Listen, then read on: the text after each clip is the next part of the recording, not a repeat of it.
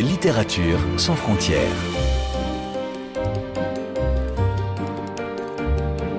Catherine Fruchon-Toussaint. Fanny Renard. Bonjour à toutes et à tous. On a fait sa connaissance il y a plus de 20 ans avec une première intrigue qui se déroulait en 1761. Alors jeune commissaire de police au Châtelet, le personnage créé par Jean-François Parot est devenu l'un des héros préférés des Français et sous son nom est née une série, Les Enquêtes de Nicolas Le Floch. 14 aventures sous le règne de Louis XV et ensuite Louis XVI. Et puis Jean-François Parot, l'auteur, est décédé en 2018, laissant orphelin son protagoniste et des milliers, des millions de lecteurs. Mais aujourd'hui, miracle, Nicolas est de retour. Alors c'est un miracle de la création littéraire grâce à un écrivain qui a accepté de relever le défi de poursuivre les aventures du policier avec évidemment l'accord des héritiers. Bonjour Laurent Geoffrin. Bonjour. Journaliste, patron de presse de plusieurs grands titres, romancier, et nous en parlerons dans un instant. Vous proposez donc aujourd'hui une quinzième enquête de Nicolas Le Floch sous le titre Le cadavre du Palais Royal aux éditions Bûcher-Chastel qui se déroule en septembre 1789, soit deux mois après la prise de la Bastille, autant dire dans un Paris en pleine ébullition et bientôt au cœur de la Révolution française. Avant d'entrer dans cette nouvelle intrigue, est-ce que vous voulez bien nous faire le portrait de ce héros pour celles et ceux qui ne le connaissent pas encore Qui est Nicolas Le Floch et en quoi est-il exceptionnel? Alors, vous l'avez dit, c'est un policier avant tout, donc il connaît bien la société, il connaît ses forces et ses faiblesses, et, euh, et il voit la, la, mauvaise part de l'humanité, donc il est très lucide sur ce qui se passe. Et c'est un personnage ambigu, parce que c'est un fidèle de la monarchie, il est donc fidèle au roi. En plus, euh, au départ, il est roturier, et puis il apprend finalement que euh, celui qui, se présentait comme son parrain, euh, qui était le marquis de Ranreuil, est en fait son père. Et donc, il s'appelle Le Floch parce qu'il a été élevé par un, ecclésiastique qui s'est occupé de lui quand il était jeune et qui l'a ensuite mis sur les rails. Et puis, il a appris tout d'un coup qu'il était en fait le fils du marquis. Et comme le marquis meurt, il devient lui-même marquis. Et en plus, il apprend qu'il a une, une relation familiale, un lien familial avec la famille de Louis XIV. Donc c'est pas n'importe quelle famille. Mais il continue son travail de, policier, de fidèle de la couronne. Et, mais comme il voit toutes les failles du, régime de l'époque, de l'ancien régime, il est très très au fait des tensions. Et donc il voit que le royaume est en train de se défaire.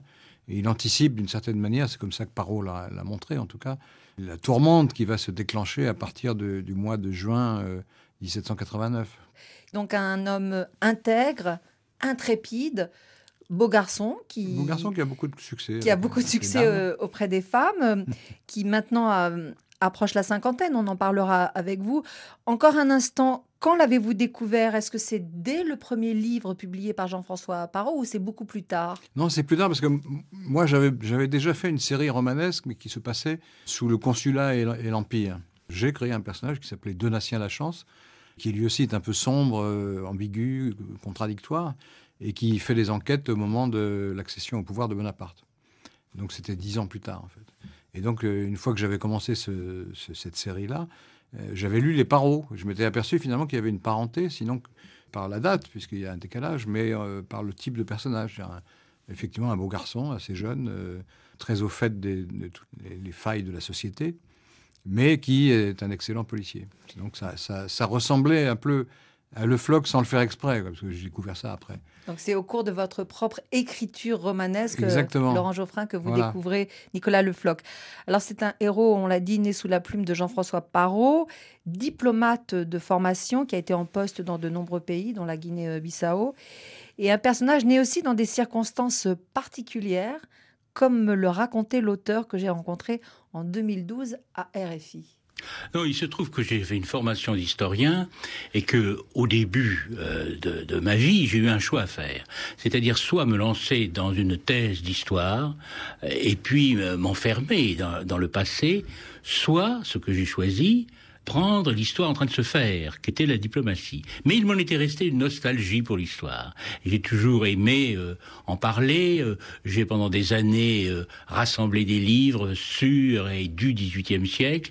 Et par conséquent, à un moment, dans un poste où le, samedi et le dimanche étaient un peu tristes dans la neige et la glace. Ah, vous étiez où exactement? En Bulgarie à une période difficile pour ce pays, euh, j'ai choisi euh, d'écrire, mais au début tout à fait pour me distraire et pas du tout pour euh, être édité. C'était une sorte de gymnastique intellectuelle. Voilà.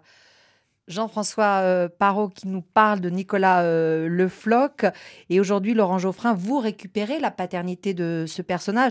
Et en effet, en toute légitimité, puisque comme vous venez de nous le dire, vous avez un tropisme pour cette période de l'histoire que vous mhm. connaissez bien. En témoigne votre trilogie sur euh, ces aventures de Donatien euh, Lachance. Mais néanmoins, racontez-nous comment s'est décidé puis fait le passage du flambeau. Ah ben c'est tout simple, c'est l'éditeur. Il s'appelle Laurent Lafont, qui était l'éditeur de Parot, qui m'a appelé un jour, qui me dit voilà, euh, les héritiers sont d'accord, il faut continuer les aventures de Le Floch, que je connaissais, donc, et, pour lequel j'avais une grande admiration, parce qu'il y a un style, et puis ça fait revivre l'époque de manière extrêmement riche et précise. Et donc ça transporte le lecteur dans le passé tout en le frottant à, une intrigue euh, policière. Et donc ça, me passionnait parce que c'est exactement ce que j'avais déjà fait, mais euh, sur la période napoléonienne. Et donc j'ai dit oui tout de suite parce que c'était euh, un honneur d'abord, puisque c'était un Parot, un très bon écrivain. Et puis l'avantage finalement paradoxal, c'est que Parot ayant fait 14 volumes, il arrivait en 1788. Le dernier Parot, qui est le prince de Cochinchine, se, se déroulait en 88. Et donc l'aventure suivante, par la force des choses, devait se passer sous la Révolution, qui est la période que je préfère. Donc euh, une période tourmentée, euh, formidable, pleine d'une réserve d'intrigues, d'histoires, de personnages. Donc c'était vraiment le, moment où il fallait déployer euh, tout le goût que j'avais pour raconter des histoires et pour raconter l'histoire.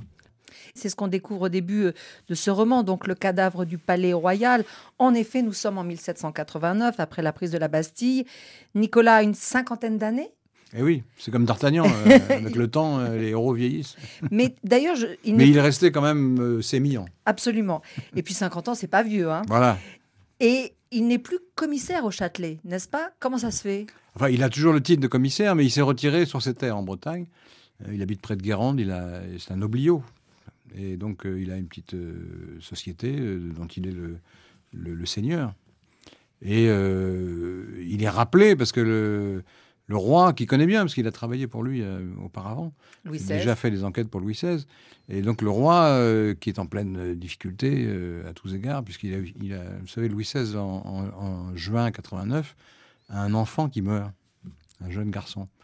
Et donc il est en pleine dépression, en fait. Et puis, il doit affronter une tourmente politique incroyable qui est que les députés du tiers-État se révoltent contre l'ordre établi. Et donc, il doit choisir entre répression, accommodement, euh, essayer de, maîtriser des événements qui, au fond, finissent par le dépasser.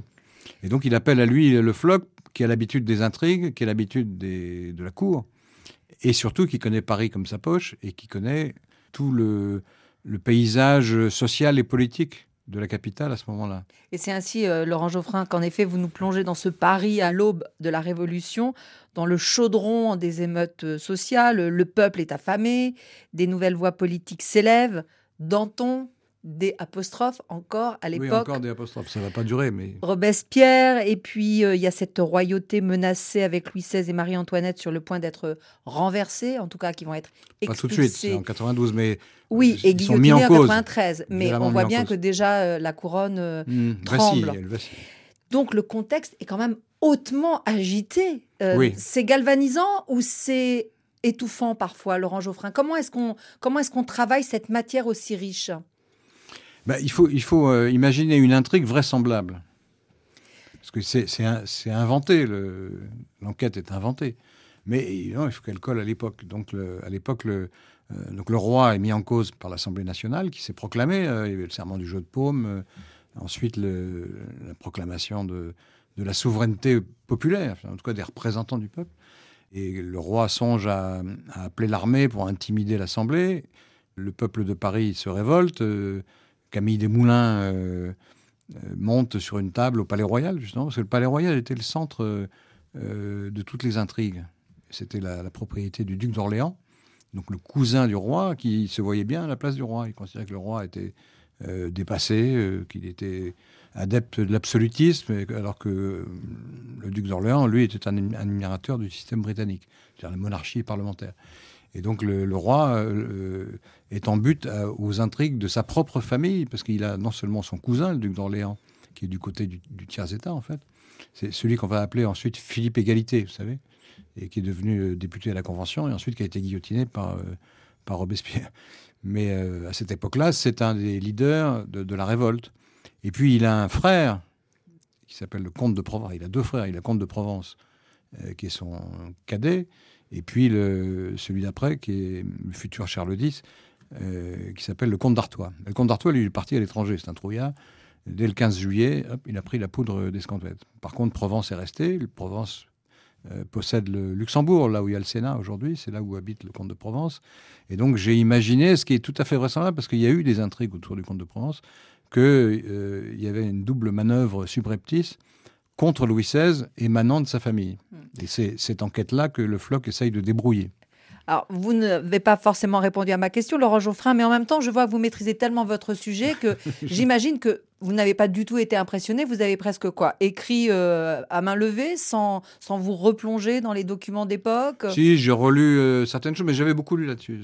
C'est quand même une des périodes les plus connues de l'histoire de France, l'été 89 c'est l'été de la liberté.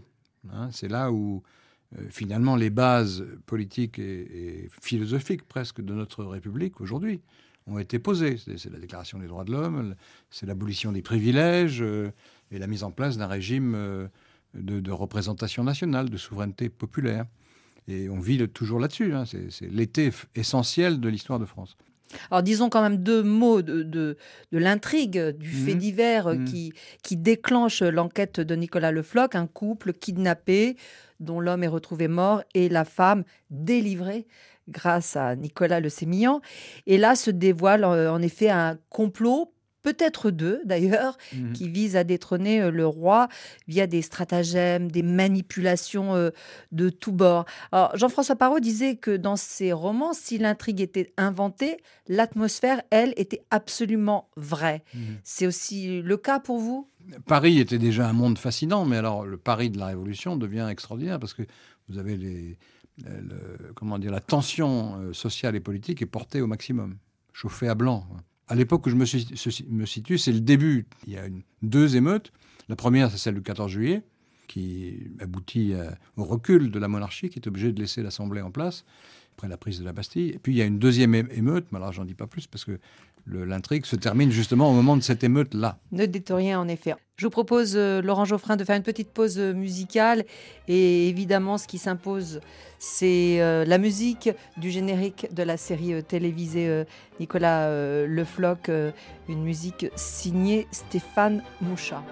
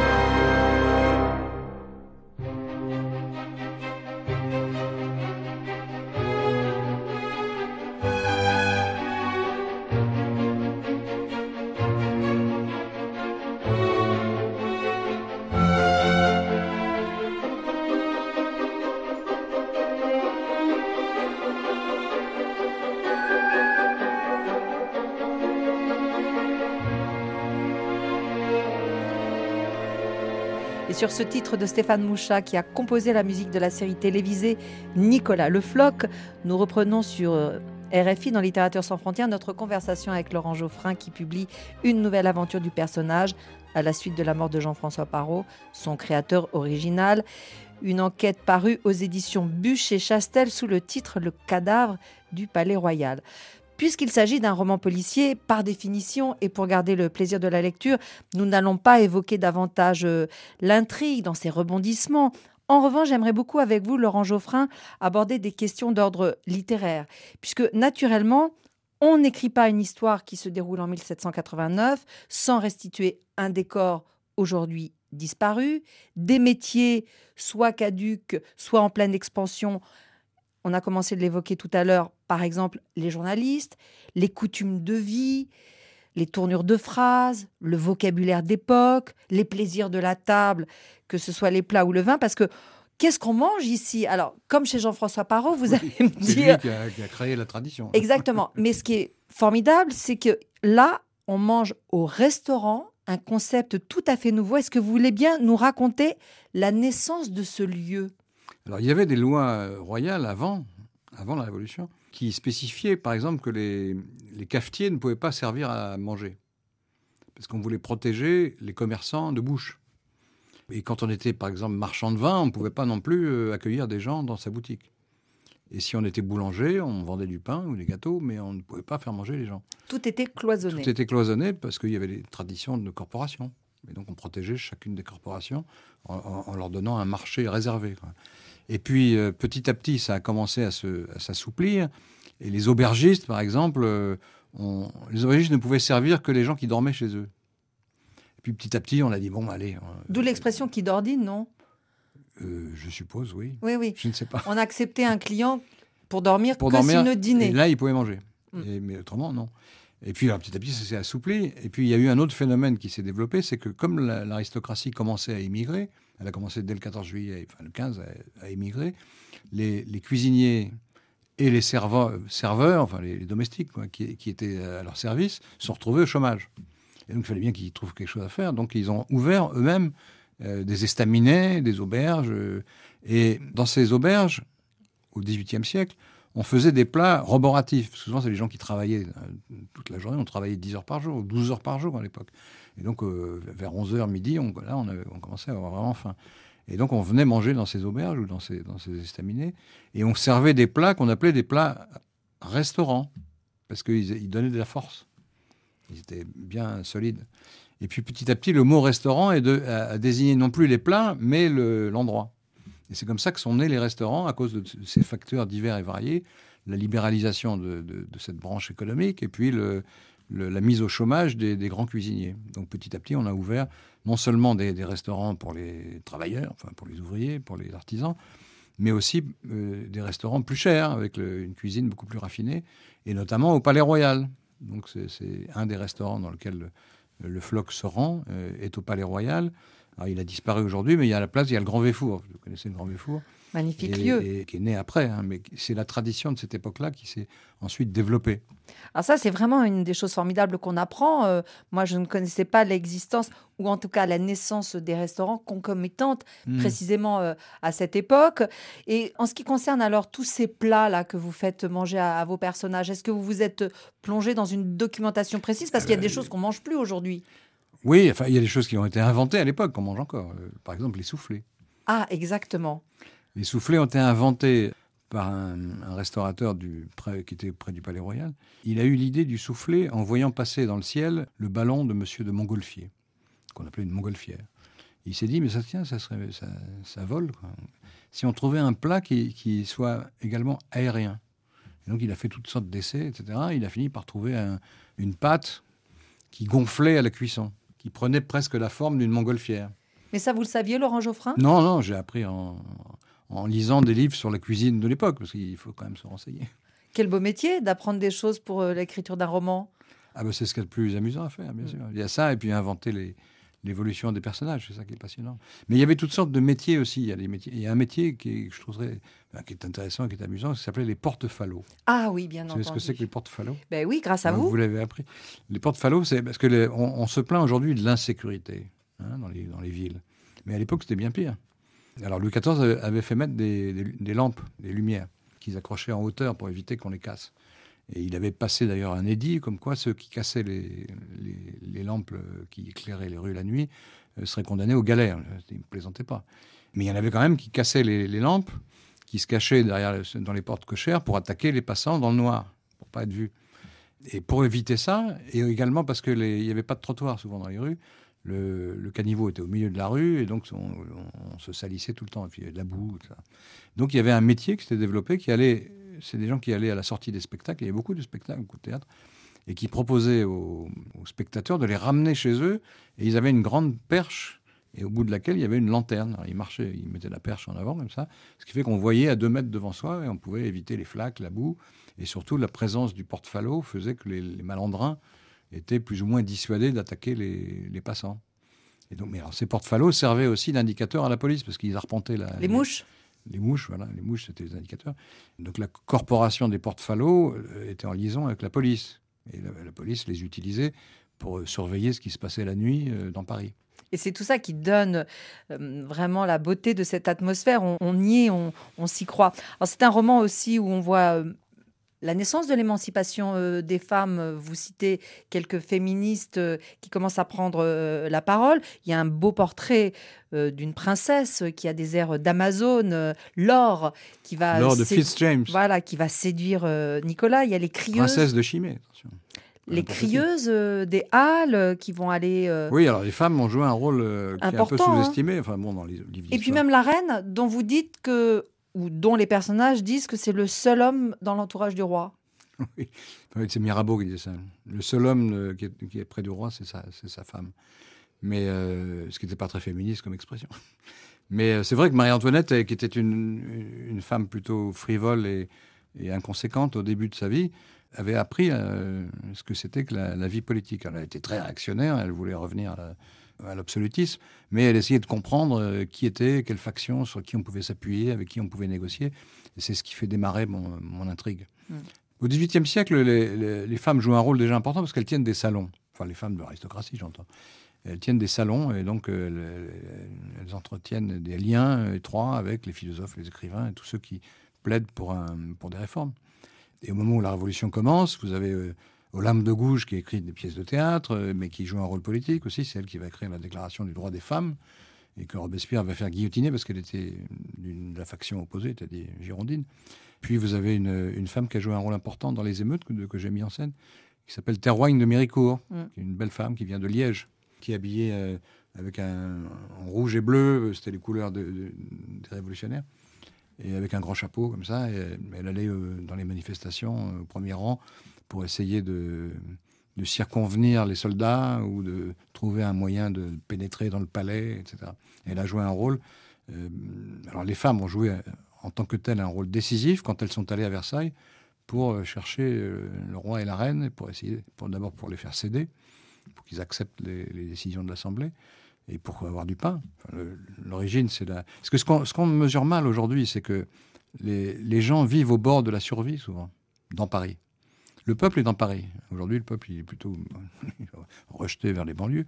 Euh, à l'époque, le peuple vit au cœur de Paris. Une partie de l'aristocratie aussi, d'ailleurs, mais pas au même étage. mais le peuple euh, vit très durement. On n'imagine pas la dureté.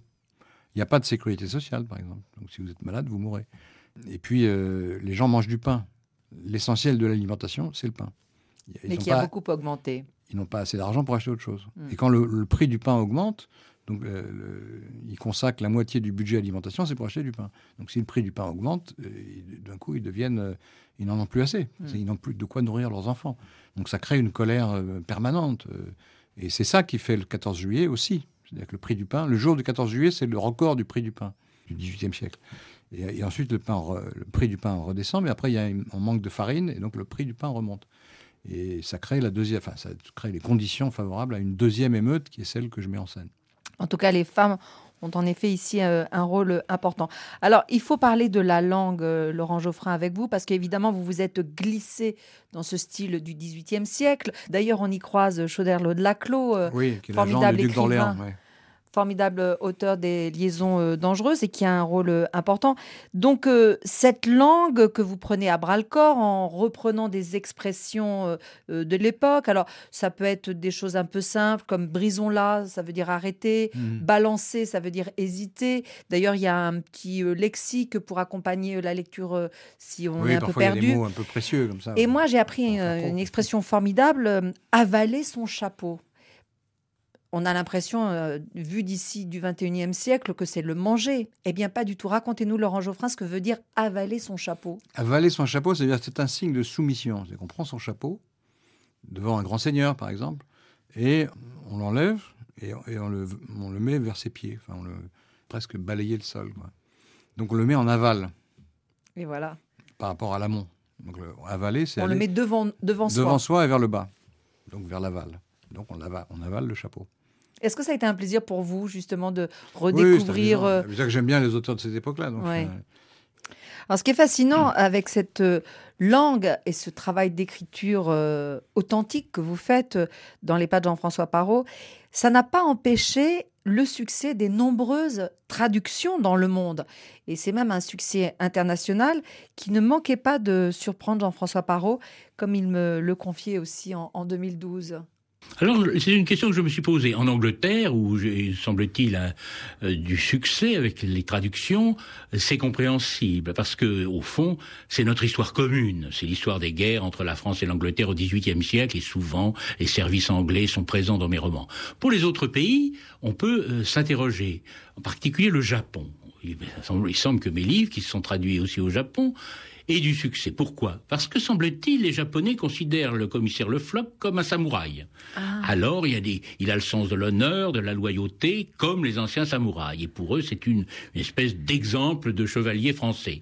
Pour les Russes, parce qu'ils ont un goût particulier pour l'histoire, et aussi un goût particulier pour euh, ce XVIIIe siècle, qui a été tout de même euh, le, le- le- le siècle de plusieurs grandes impératrices, le siècle de Pierre le Grand, et le siècle au moment, le moment où ce pays, euh, qui était considéré comme barbare et sauvage, s'est ouvert sur euh, le monde occidental, sur la philosophie des Lumières et, et sur l'Europe. Voilà trois exemples de Mhm. pays de traduction, l'Angleterre, le Japon et la Russie. Euh, Aujourd'hui, Laurent Geoffrin, il est prévu que le cadavre du Palais Royal suive ses traces? J'espère, je ne sais pas encore. Enfin bon, ça a déjà été pris en livre de poche et en...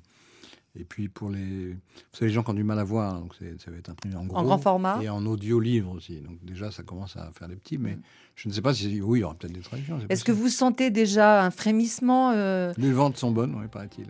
Me, dit- me dit-on, je ne ai pas vu, moi. mais L'éditeur a l'air content. Bon, en tout cas, on quand vous l'éditeur est content, l'auteur est ravi. En tout cas, c'est tout le succès euh, qu'on vous souhaite, euh, évidemment, des traductions, des, des formats poche. Et moi, ce que j'attends, nous, ce que nous attendons aussi, c'est une suite. Est-ce que vous avez signé pour plusieurs titres? J'ai signé sous condition. Il faut que le premier marche bien et ensuite j'en ferai d'autres. Ah bon, ben ça va aller. Donc j'espère que ça va marcher. C'est bon, c'est bon. Je suis sûre que les ventes euh, vont s'envoler et qu'on aura la chance, euh, sous votre plume, d'avoir une nouvelle aventure. Ben, merci. Êtes encore, Laurent aimable. Geoffrin. Je rappelle le titre euh, de cette nouvelle enquête de Nicolas Le Floch, Le cadavre du Palais Royal, paru aux éditions Bûcher-Chastel. Littérature sans frontières. Vous pouvez réécouter cette émission sur le site rfi.fr en cliquant sur l'onglet Podcast. Et pour ne manquer aucun numéro de votre magazine, vous pouvez vous abonner à Littérature sans frontières dans votre application préférée et nous laisser un commentaire.